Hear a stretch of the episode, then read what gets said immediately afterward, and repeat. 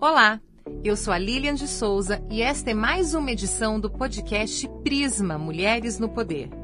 Neste episódio, a entrevistada é a advogada Eliane Jocelaine, a primeira mulher negra a ocupar um cargo no alto escalão da Prefeitura de Campinas. Esta foi uma conversa emocionante e necessária. Eu tenho certeza de que você irá gostar. A entrevista foi gravada pelo aplicativo Zoom. Eliane Jocelaine Pereira é servidora pública desde 1998. É formada em Direito, líder executivo em Desenvolvimento pela Primeira Infância, especialista em violência doméstica contra crianças e adolescentes. Foi secretária municipal de Direitos da Pessoa com Deficiência e Mobilidade Reduzida e secretária de Assistência Social, Pessoa e Deficiência e Direitos Humanos. Foi coordenadora da Proteção Social Especial de Média Complexidade, vice-presidente do Conselho Municipal dos Direitos da Criança e do Adolescente, conselheira nos Conselhos Municipais da Mulher, Assistência Social, Entorpecentes e Desenvolvimento e Participação da Comunidade Negra. Também é autora do livro Eu Não Vou Perturbar Sua Paz, Dialética sobre a Cultura de Paz e Altruísmo. Hoje é também secretária de Desenvolvimento de Pessoas na Prefeitura de Campinas e, além de tudo isso, mãe de três filhos. Faltou alguma coisa?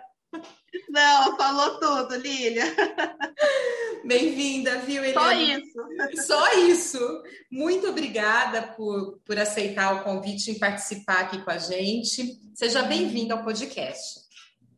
Muito obrigada, viu, Lília, pela oportunidade de estar aqui com você, conversando com os ouvintes aí desse podcast que é tão importante.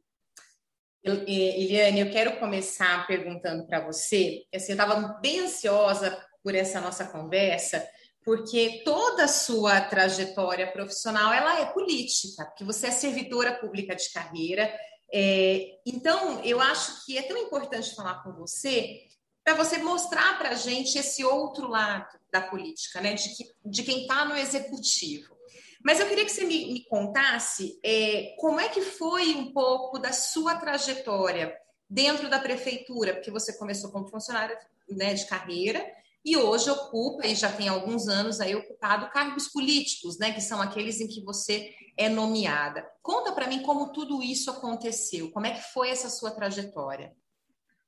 Bom, Lilian, assim, acho que é importante que o marco, né, de ser uma, uma, uma servidora de carreira, ele é importante, e eu acho que eu não consigo dissociar isso dessa trajetória também da ocupação de cargos como uma agente política. Porque dentro da prefeitura municipal, você citou, eu estou como servidora desde 98, eu já passei por inúmeras secretarias e também autarquias, com isso, né, o meu arcabouço de conhecimento, a minha oportunidade de conhecer mais a, a, máquina pública, tenho certeza que foi o diferencial para que eu pudesse percorrer a carreira enquanto servidora pública, chegando em vários cargos até ocupar o cargo de secretária, que eu já ocupei anteriormente e agora ocupo numa outra pasta. Então, eu comecei na Secretaria de Finanças, dentro da prefeitura, uma secretaria importante, é, eu acho que é um coração importante quando a gente fala de administração pública, que a gente precisa compreender o funcionamento mesmo da máquina pública, principalmente a sustentabilidade dessa máquina. Foram dois anos importantes nessa secretaria que me permitiram, então, ter essa visão um pouco mais apurada é, sobre a administração, sobre os recursos públicos e a utilização desses recursos públicos. Depois passei pela saúde, fiquei cinco anos no Mário Gatti, também importante autarquia, que me deu uma visão muito grande também, é, saber também o manejo da saúde, das questões da saúde, te prepara muito também para essa vida pública, eu acho que eu tive essa oportunidade, passei pela Secretaria de Assuntos Jurídicos, hoje, hoje Secretaria de Justiça também, pela minha formação em Direito, também um, um, uma ferramenta que ela é fundamental quando a gente fala de gestão pública, então isso me capacitou para o que vinha, os desafios que vieram posteriormente.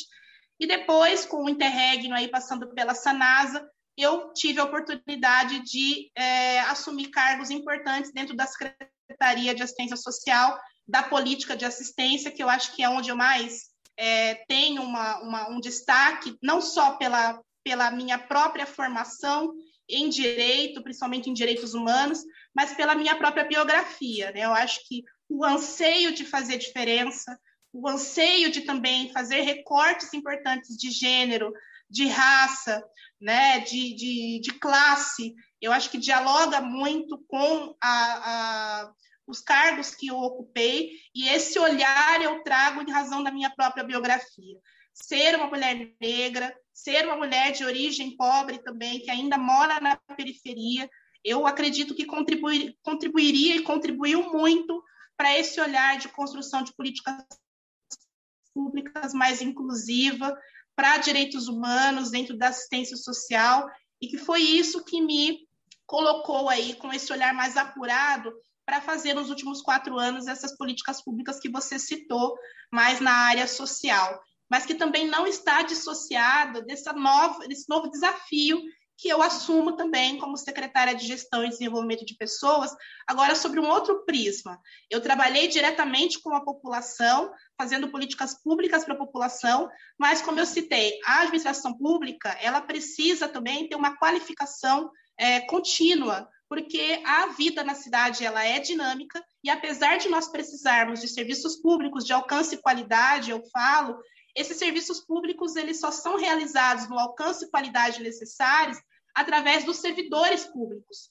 Então, o desafio que se apresenta hoje é também, com esse mesmo olhar, ainda nessa continuidade dessa biografia, trazer esses recortes também de direitos humanos para a qualificação do servidor público e também termos aí chances de que a gente possa prestar esses serviços públicos com maior qualidade e que esses serviços públicos reflitam a realidade da população campineira acho que conjugar esse binômio, né, de você ter esse olhar para o foco dos direitos humanos a partir de uma vivência como servidora pública, mas também ter a oportunidade de ocupar espaços de decisão importantes como uma agente política, como uma pessoa política, é fundamental para esses passos a mais que a gente deseja na transformação da nossa sociedade. O, Eliane, é, você tocou aí em duas questões muito importantes, assim, porque boa parte da sua trajetória política foi ligada aos direitos humanos, aos direitos sociais, aquilo que a gente chama é, de minorias, embora né, sejam representativamente maioria. E aí, é, esses, esses campos políticos ainda sofrem muito preconceito, inclusive por conta da sociedade. Muita gente acha que é um desperdício, entre aspas, né? Aqui eu vou colocar as aspas, de dinheiro quando você vai trabalhar com é, pessoas né, que têm dependência química, até mesmo os moradores de rua. E aí eu queria que você me contasse um pouco como é que foi o processo para que você, enquanto mulher e mulher negra, porque essa é uma perspectiva muito importante, ainda mais dentro desse contexto, se impor e impor aquilo que você acredita, conquistar o seu, o seu espaço diante dessas dificuldades que, que, que já acontecem na partida, pelo tema e, né, e por gênero e pela questão racial. Perfeito, Lilian. Eu acho assim, eu citei dentro dessa trajetória várias passagens de lugares né, diferentes que exigiram conhecimento diferente. E eu acho que, assim, o ponto de partida inicial que eu sempre tenho que lembrar, né? Ser uma mulher negra dentro de uma instituição que, apesar de pública, né, apesar de ter entrado por um concurso público, a gente ainda precisa olhar como um, uma situação ainda que não é ainda uma situação hoje, vamos dizer assim, a melhor para o desenvolvimento de uma pessoa como eu, uma pessoa negra, para poder galgar certos cargos, né? Então, eu enfrentei, sim, muitas dificuldades, né? E eu, eu digo que, assim, o estudo, o conhecimento, a produção do conhecimento é algo que ninguém tira de você. E dentro desse contexto de dificuldade, de pertencer a uma classe social menos privilegiada, de, de pertencer a uma raça negra, é, a único, o único caminho possível é a educação, o único caminho possível é o conhecimento para que a gente possa é, está num ponto, de um, num patamar um pouco mais igualitário, mas também é, ter a chance de ter um pouco de destaque dentro das habilidades que a gente tem, e por conta dessas barreiras todas, a gente não consegue demonstrar.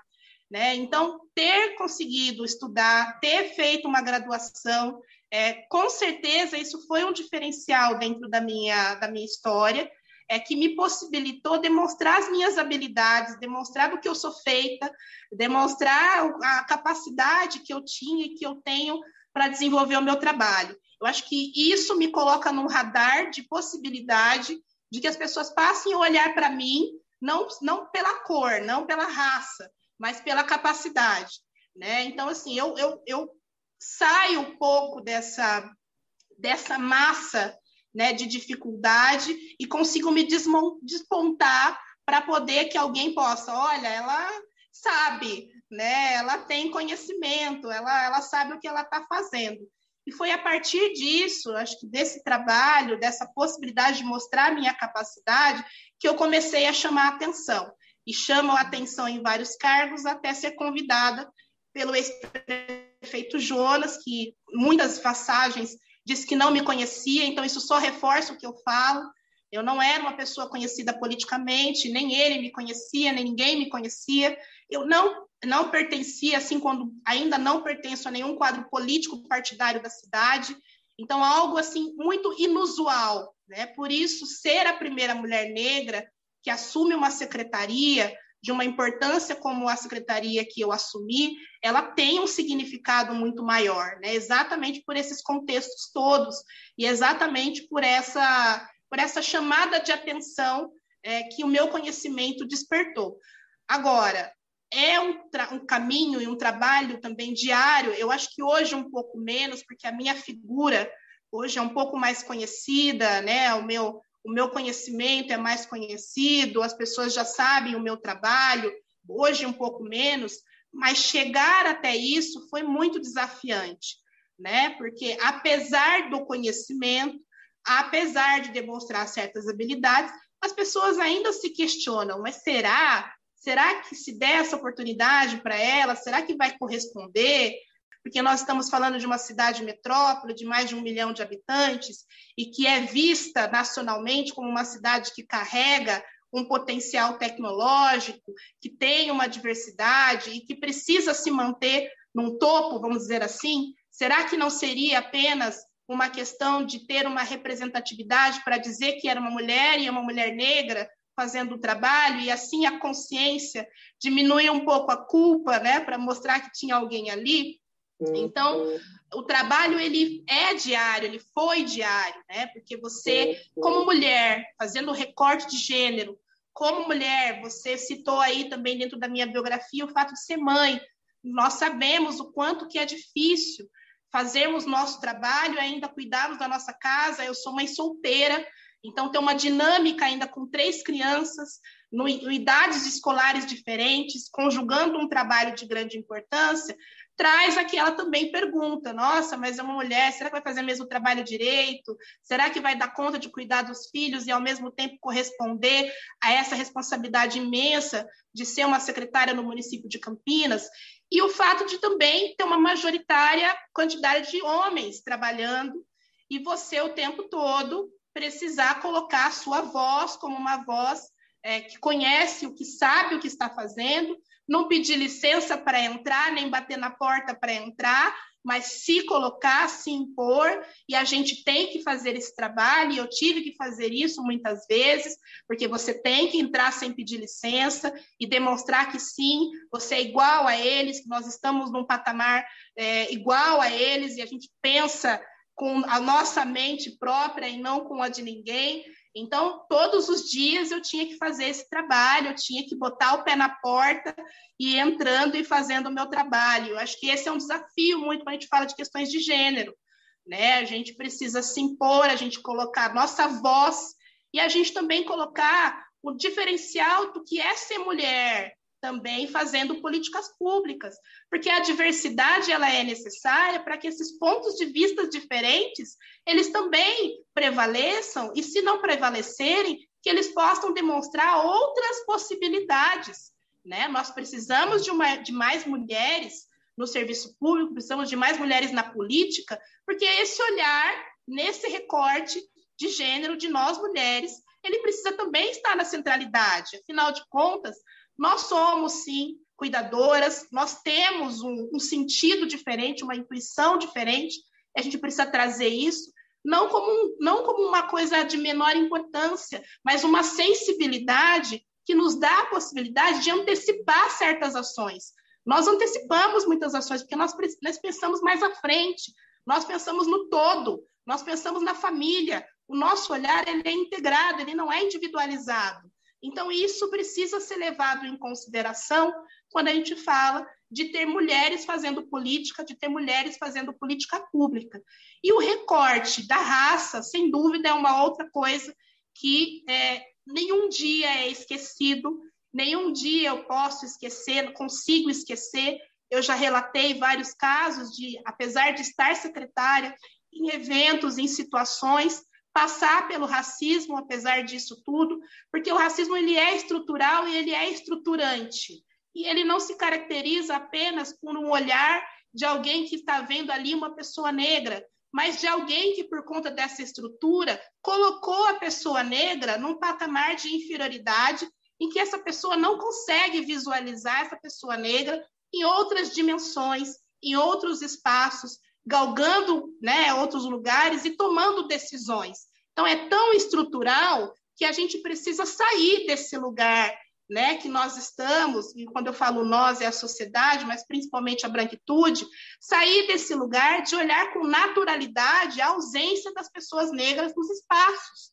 Né? Então, também poder chamar a atenção para isso com a minha presença é um ato político. O simples fato de estar em determinados lugares em que há uma naturalização da ausência do negro é um ato político. E eu fiz esse ato político durante esses anos, tenho feito esse ato político durante esses anos, é, me colocando, estando com a minha presença simplesmente, mas que não seja uma presença simplesmente por estar. Eu tenho dito, eu tenho falado, tenho aproveitado né, os espaços e as oportunidades para trazer essas questões e esses recortes importantes. E aí, já falando, quando as pessoas têm esse preconceito contra os direitos humanos e elas não veem é, que só há caminho no desenvolvimento de uma sociedade quando a gente tem igualdade, quando a gente tem garantias de direitos, há um equívoco, então, sobre qual é o projeto de nação que as pessoas querem para o nosso país. Porque um país que não tem desenvolvimento econômico a partir do desenvolvimento do social, um país que não tem o desenvolvimento econômico a partir do reconhecimento da força de trabalho e capacidade das suas mulheres, um país que não tem o desenvolvimento econômico a partir do reconhecimento de que a diversidade é potência, não é um país que vai conseguir sair do patamar de desigualdade social e de pobreza extrema que nós estamos. Então, quem pensa que conquistar direitos humanos, conquistar igualdade social não é de importância, é uma pessoa que não conhece o próprio país e que não deseja o bem do próprio país. Então, por mais mulheres na política, por mais mulheres negras e pessoas negras inseridas em espaços de decisão, por mais pessoas com deficiência também, pensando em inclusão, por mais pessoas LGBT pensando também a inclusão e os diversos recortes de gênero, porque é só assim, na diversidade e na igualdade pela diversidade, que a gente vai conquistar uma Campinas melhor e um país melhor, porque o desenvolvimento social e econômico ele passa necessariamente por garantir igualdade. Nossa, eu me emocionei com você falando, porque é porque é, é, é realmente é, é, é, o que você falou, a sua presença política, e ela é muito importante, de, de, a sua presença de pessoas como você. E eu fiquei aqui lembrando da primeira vez que eu te vi. Já entrevistei você outras vezes, mas a primeira vez que, que eu é, vi você foi numa reunião nos bastidores, quando eu trabalhava, porque eu trabalhei na prefeitura, e eu não conhecia você. Eu lembro que quando você começou a falar, eu olhei para você e falei: hum, de onde veio essa potência? E aí, lembrando desse episódio e de tudo isso que você me acabou de dizer, eu fiquei pensando no, na sua formação. Como é que você se transformou nessa pessoa que você é? Em que momento da sua vida você percebeu, é, se é que você já tinha consciência de que você precisava ocupar o seu lugar né, nas questões sociais e políticas? Como isso aconteceu? Quando aconteceu? E eu quero emendar uma outra pergunta. Como é que hoje você, é, sendo corresponsável pela formação de três novas vidas, né, de três novos cidadãos, como é que você tem é, lidado com isso com eles, com a conscientização política? Então, eu quero saber da sua formação e do que você tem feito com os teus filhos hoje. Certo. Eu acho assim, é, eu fui criada, né? Eu nasci nos anos 80, fui criada nos anos 80.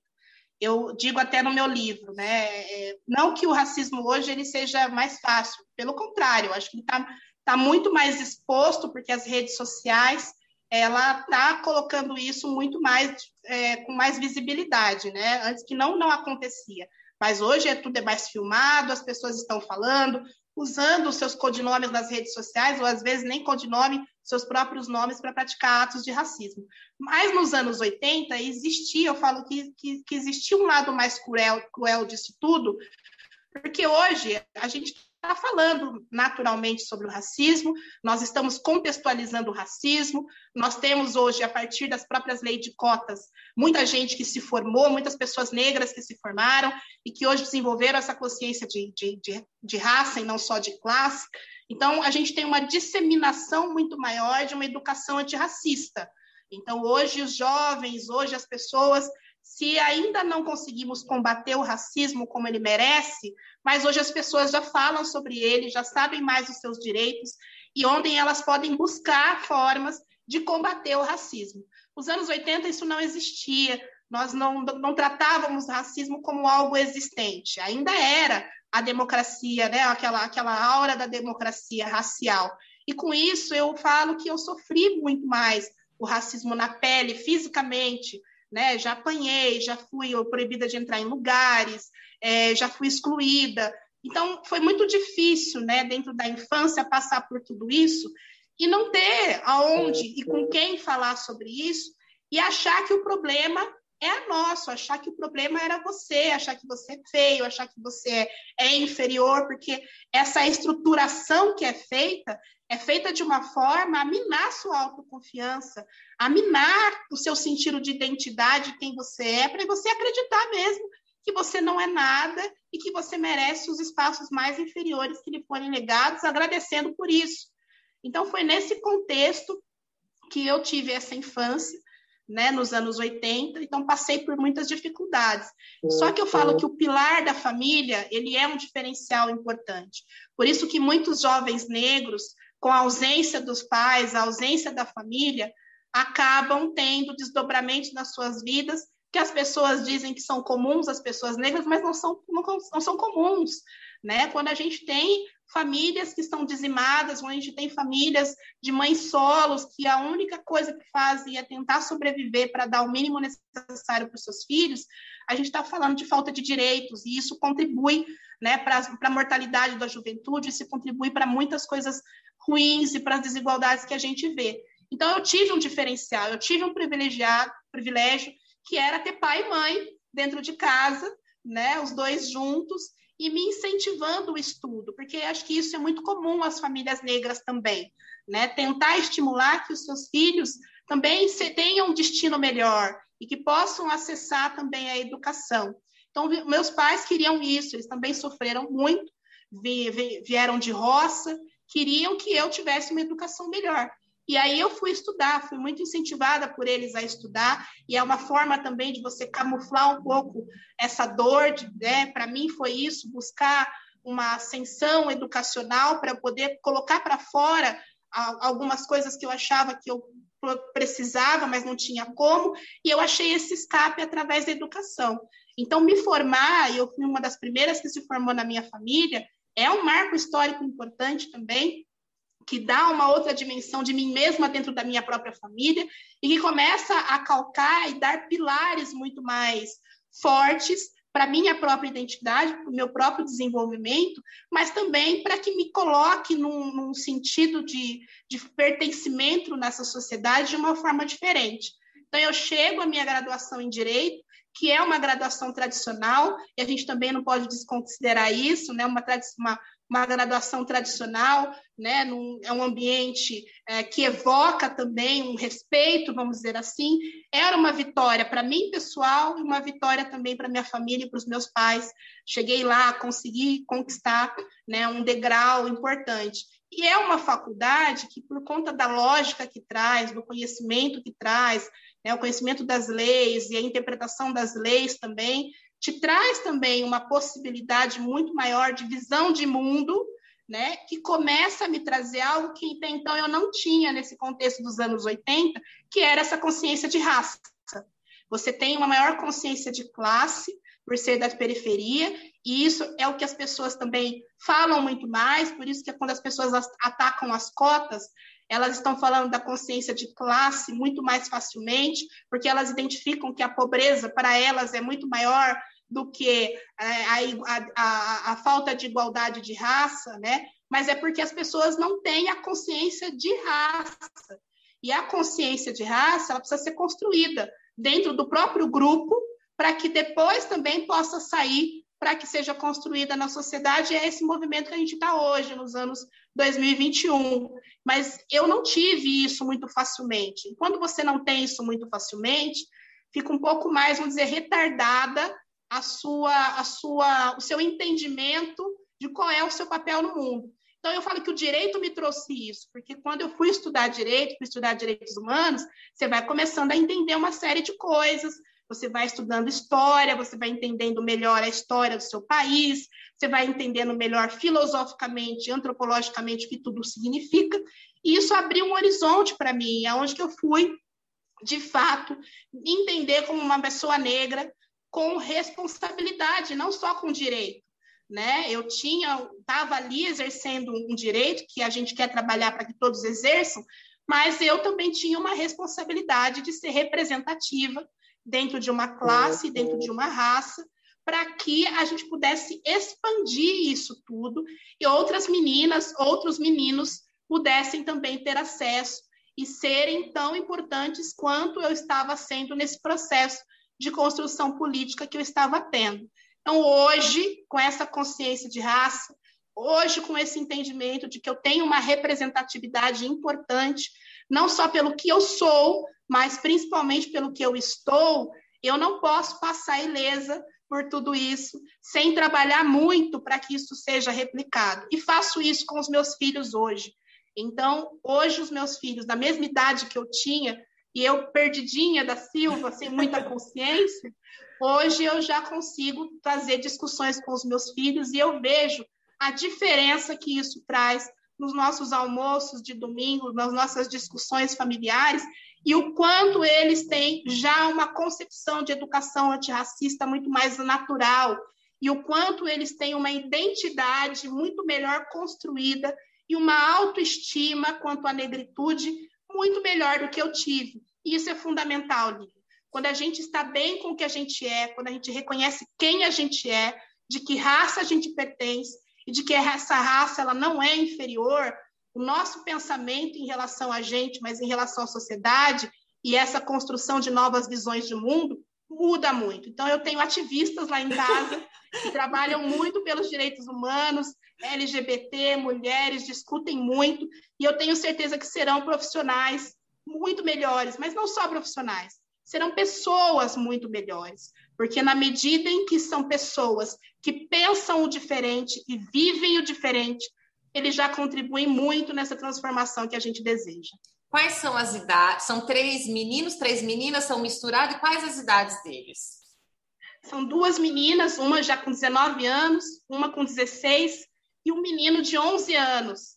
Então, e eles discutem muito entre eles, às vezes quando eu não estou, eu chego, tá lá uma, rolando uma discussão sobre LGBT, sobre direitos humanos, naturalmente, e eu falo que maravilha porque é essa geração que vai ocupar outros espaços, que vai para a política, que vai para profissões importantes, quaisquer sejam elas. Eu falei do direito como uma profissão tradicional, mas qualquer é, profissão precisa de um posicionamento antirracista, precisa de um posicionamento em favor dos direitos humanos. É isso que a gente precisa em todos os lugares, mas essencialmente na política, que não é só partidária, A política é a política do dia, do dia a dia, do cotidiano, que qualquer um de nós deve realizar quando a gente se importa uns com os outros. Última pergunta, diante dessa aula que você deu para gente. Até onde você quer chegar? O que, que você quer mais? Assim? Qual é quando você olha para o futuro, você fala, eu quero ir para lá. Você sabe já para onde você quer ir? O que, que você quer fazer ainda mais?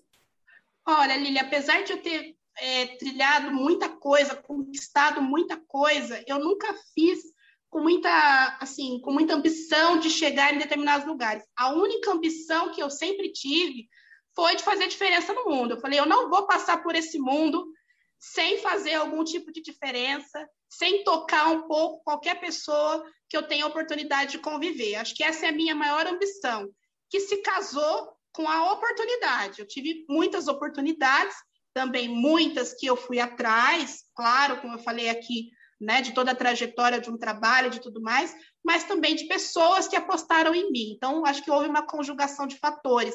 Mas a ambição maior é poder fazer essa diferença. Eu acho que ocupar esses espaços é, com muita consciência do que eu estou fazendo ali, né? Ser quem eu sou, com muita consciência de, que, de, de quem eu sou, eu acho que isso é importante. Falei, tem horas que eu não vou mesmo pedir licença, eu não vou bater na porta, vou continuar é, entrando sem pedir licença. Eu acho que é isso que eu quero continuar fazendo, né? Tô tentando tocar as pessoas, dialogando, porque eu acho que o diálogo ele é o melhor caminho. Por isso que eu falo da cultura de paz sempre.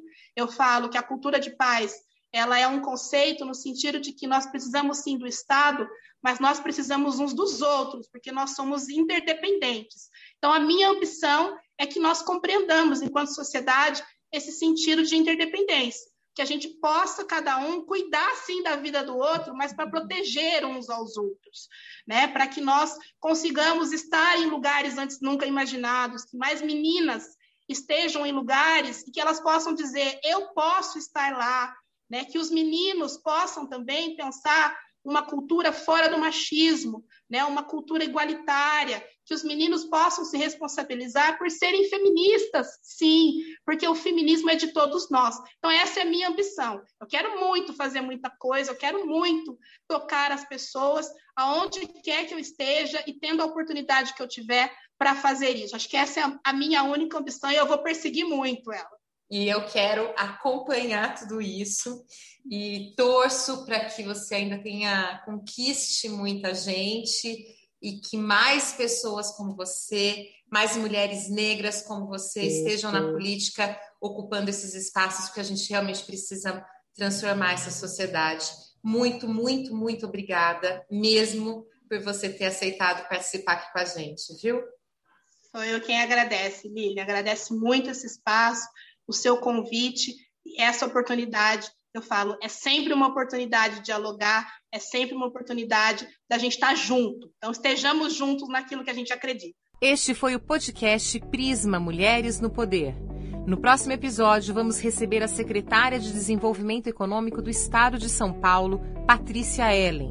Ela vai contar um pouco sobre a sua trajetória política dentro do Palácio dos Bandeirantes e em meio a um cenário tão crítico como o da pandemia de Covid-19. Uma conversa imperdível. Até lá!